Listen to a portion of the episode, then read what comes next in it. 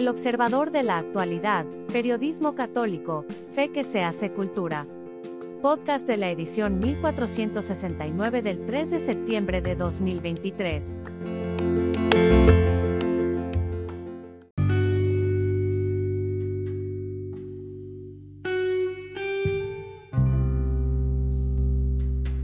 Editorial de El Observador. México, creo en ti. El recitador oficial de la primaria henchía su pecho al declamar la estrofa final del poema México, creo en ti. Sin entender ni la mitad, gritaba, México, creo en ti, porque eres el alto de mi marcha y el punto de partida de mi impulso. Mi credo, patria, tiene que ser tuyo, como la voz que salva y como el ancla. Tras el aplauso y los honores a la bandera, en los niños quedaba flotando el estribillo, México, creo en ti. Luego, se volvieron mayores, y el estribillo, junto con el pecho henchido del declamador, se esfumó. Llegaron los días de entrarle al cochupo, de hacer profesión el dicho infernal el que no tranza no avanza. La violencia se volvió costumbre y la fidelidad, cinismo.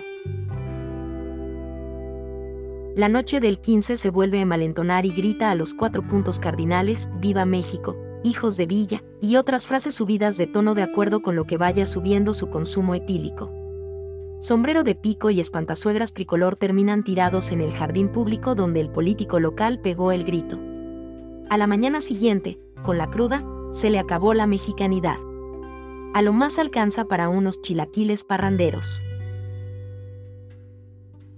Si de verdad creyera en México el estribillo que repetía en la escuela primaria o la canción de Luis Miguel en que declara que lleva a México en el corazón, se harían realidad los otros 364 días que le restan para el siguiente grito.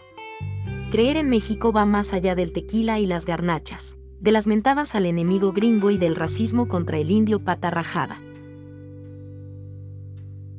Es un asunto cotidiano que se resuelve en solidaridad con el desvalido, en respeto a los mayores, en la honestidad y en el trabajo, hacer bien lo bueno y hacerlo siempre. Llevar a México en el corazón es saber que en nosotros dialogan las dos mitades de que estamos hechos, la española y la indígena. Y que solo en ese diálogo se puede avanzar en la construcción de una patria y un destino. El destino que por el dedo de Dios se escribió,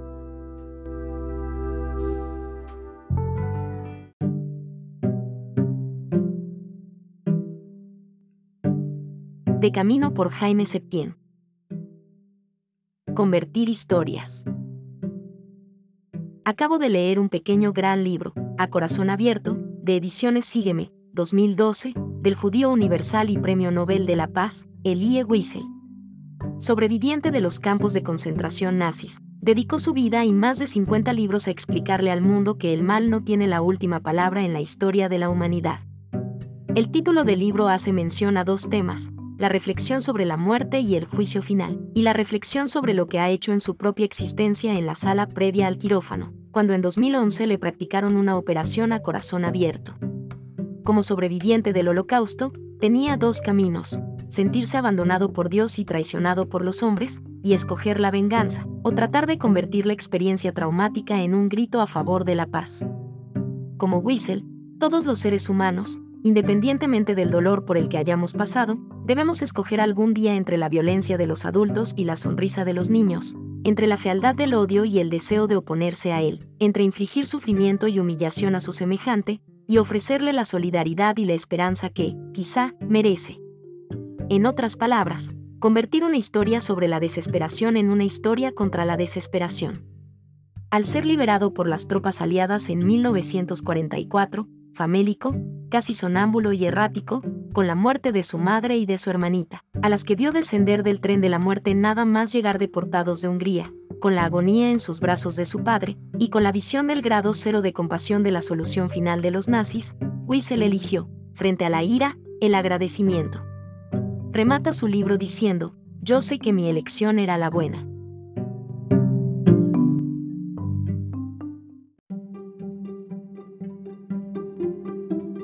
Somos basura por Arturo Zárate Ruiz. Hoy, la preocupación de muchos no es tanto que tiremos basura, es considerar que el hombre en sí es basura, un virus que enferma el ambiente, una amenaza planetaria. No es tanto que llenemos los océanos con el plástico de nuestros refrescos, el cual tardará, dicen, millones de años en biodegradarse. Se nos criticó antes y todavía por envasar nuestros alimentos con vidrio, que no se biodegrada, y aún antes y también en el futuro por usar para nuestro mandado las bolsas de papel, hechas con madera de lo que fueron, aseguran, inmensos bosques. No es tanto que viajemos en avión y su combustible produzca el agujero de ozono, como también lo provocan nuestros desodorantes y las flatulencias de nuestras vacas, que criamos en sobreabundancia para enfermarnos con su lactosa y en colesterolarnos con su grasa.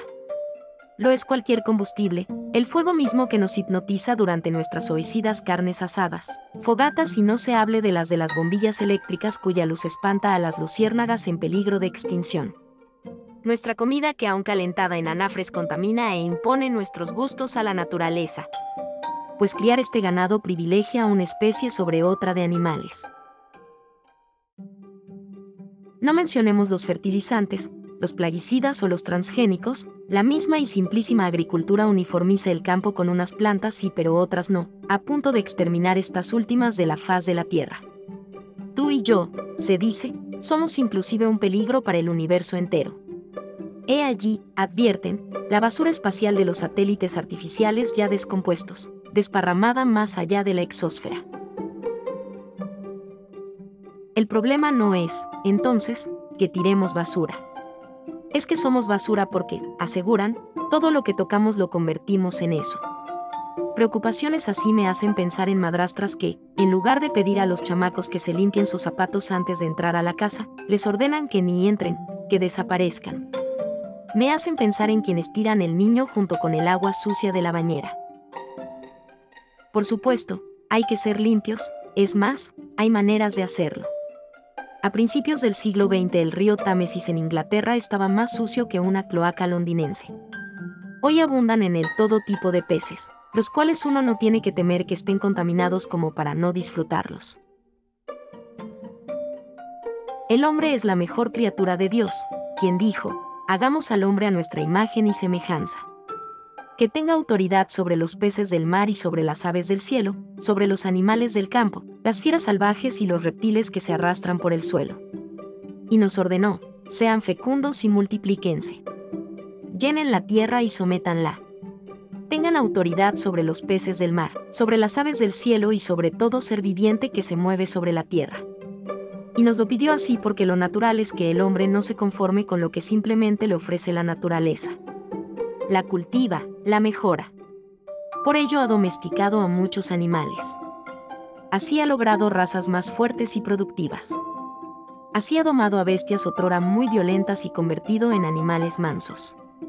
Por ello ha practicado desde hace siglos la agricultura. Las plantas así crecen de la mejor manera y rinden óptimo fruto. Ya no hay hambre en el mundo por falta de alimentos, el problema es que no se distribuyen bien. Con la revolución verde que se inició en Sinaloa, se inventaron los híbridos, nuevos fertilizantes, nuevos matabichos. Todo ello permite que los campos sean cada día más productivos. Como al hombre no le basta, pues, la naturaleza, la mejora con la cultura. Se mejora inclusive a sí mismo creciendo en virtudes y estableciendo comunidades civilizadas. Es cierto que hay quienes piensan de otra manera. Pero de aceptar sus sofismas antihumanos se nos exigiría que, como changos, trepemos a los árboles. Es más, aún allí se nos ordenaría no comer de sus frutos porque, qué crueldad, cortarlos de las ramas podría dolerles mucho a las plantitas.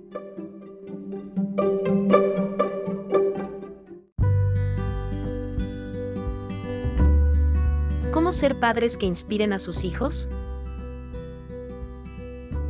Desde el núcleo familiar los padres se pueden convertir en una brújula para que los hijos sean felices. Por Mari Velázquez Dorantes. Nos convertimos en padres si no tenemos manual de emergencias, tampoco una guía que nos apoye en todo el devenir de compromisos y responsabilidad que ello significa. Cuando le preguntan al promedio de padres en el mundo cómo es que quieren ser recordados por sus hijos, el 52% afirma como padres ejemplares y el 37% como padres que acompañaron a sus hijos en la aventura de la vida. la mayoría de los padres de familia se esfuerza porque sus hijos sean felices, no sufran y aprendan a defenderse en la vida. Un 44% de madres de familia afirma que el hogar funciona cuando los hijos están al centro de la familia, mientras que en 15% de padres sostiene que la dinámica de una casa es ver crecer a los hijos con bien. Pero, ¿cuáles serán las mejores estrategias para que nuestros hijos vean a sus padres como seres que les dan amor y los motivan? ¿Cómo es que desde el núcleo familiar y la vida cotidiana, podemos convertirnos en una brújula para que los hijos sean felices? Aquí exploramos algunas técnicas que te puede ayudar. Las reglas son importantes. Las dinámicas familiares, pero también las dinámicas sociales, requieren de reglas, normas y límites. La mejor forma para evitar el conflicto familiar es que, tanto mamá como papá, sean claros, coherentes y asertivos al momento de dictar las reglas dado que, finalmente, se trata de un acuerdo con todos los miembros de la familia. Desde la psicología emocional se sabe que, ante un imprevisto o una situación no esperada, las reglas ayudan a reaccionar de una forma organizada y estable. Los padres son los primeros pilares para que la crianza sea proactiva. Otro de los factores que aportan los límites son los valores que refuerzan la autoestima de los hijos ya que, en un escenario difícil, quienes no fueron criados bajo límites, 23%, presentaron complicaciones para aceptarse en su vida adulta y reconocerse como seres valiosos. Comparte experiencias. El diálogo y la conversación entre padres e hijos es la mejor forma para compartir tiempo. Narrar historias y experiencias vividas aporta grandes cambios en el desarrollo emocional, la capacidad para tomar decisiones, evitar situaciones de frustración y manejo de expectativas. Además, ayuda a transmitir y reconocer la personalidad de cada hijo. Contarle cómo es que se conocieran sus padres, cuáles han sido los retos que han enfrentado y cómo es que viven su día a día. Ayuda a crear lazos y hábitos familiares que se traducen en hijos optimistas, capaces de superar las pérdidas y prevenir cualquier situación amenazante. Sostenerlos emocionalmente y corregirlos. La vida es un ensayo-error constantemente y aprender a aceptar los errores es el primer paso para corregir los fallos. El apoyo emocional también involucra que los hijos aprendan con conciencia crítica, reflexionen ante emociones como la ira, la agresividad, el enfado y la desesperación. Una tarea para los padres es darles la herramienta de la enmienda, sin palabras que causen dolor, pero sí que desarrollen la capacidad de cuestionamiento, sin acciones que creen vacíos emocionales, pero sí con aquellas que les enseñen la responsabilidad social debemos preparar a los hijos para enfrentar las adversidades, recibir la motivación para enfrentar la vida, afrontar los fracasos y sostenerlos en los conflictos. Los buenos consejos, el compañerismo entre padres, pasar tiempo de calidad, crear soluciones creativas y tener inventiva como familia puede ayudar a motivar e inspirar a los hijos hasta que estos se conviertan en adultos felices.